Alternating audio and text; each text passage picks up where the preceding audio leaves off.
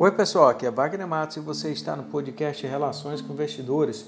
Hoje nós vamos falar sobre o fechamento do mês de abril.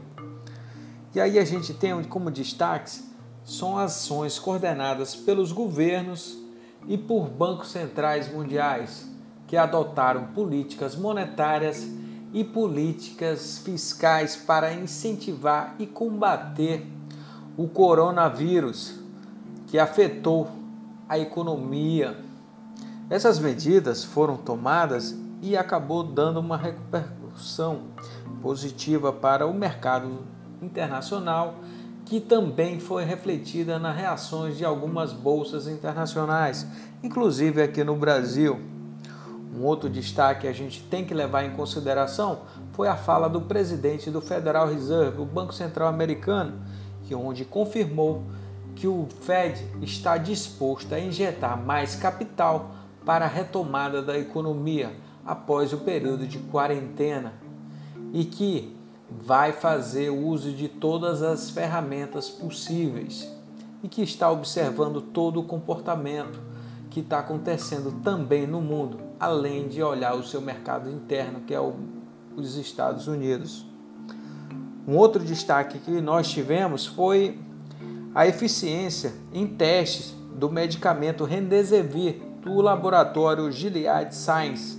E aí a gente também teve aqui uma confusão no nosso mercado interno, que após a divulgação do ex-ministro da Justiça, o Sérgio Moro, pedindo a sua saída do governo, que teve um reflexo no mesmo dia em nossa bolsa, que chegou a cair quase a 10%, encostando no circuit breaker, mas acabou recuando e ficou fechando neste dia com uma queda de 5,5% e trouxe um clima totalmente de desconfiança, com ações tomadas pela política interna, o Congresso Nacional, por parte do STF, bloqueando nomeações e especulações dos investidores, deixando as suas posições e realizando lucros e aguardando o desenrolar dessa,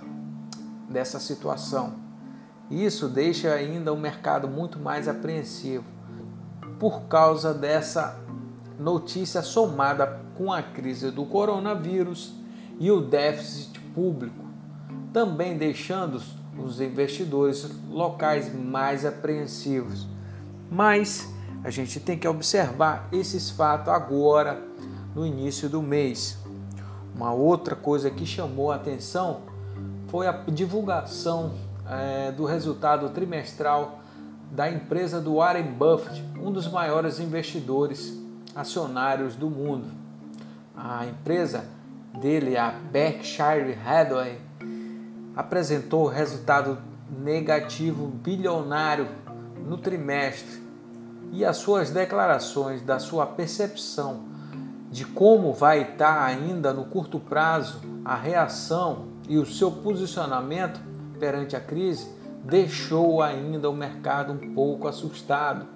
E muitos dos investidores, principalmente aqui no Brasil, viram que nem todo mundo está preparado, inclusive o nosso Warren Buffett, que é uma referência mundial. Então, nós mortais, pequenos investidores e investidores locais aqui no Brasil, precisamos atentar essas dicas e observações que foram levantadas por eles e tentar adaptar em nossa estratégia de investimento.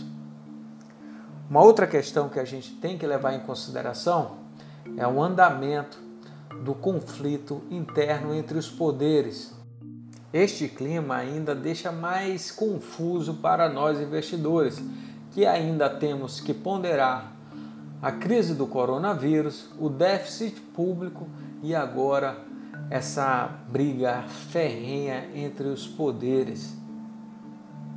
Então, pessoal, a gente conclui aqui que a gente precisa ter muito cuidado e trabalhar com uma visão mais no curto prazo para que não sofra ainda com uma reversão do mercado e caia mais ainda, principalmente aqueles que já estão machucados e posicionados há mais tempo.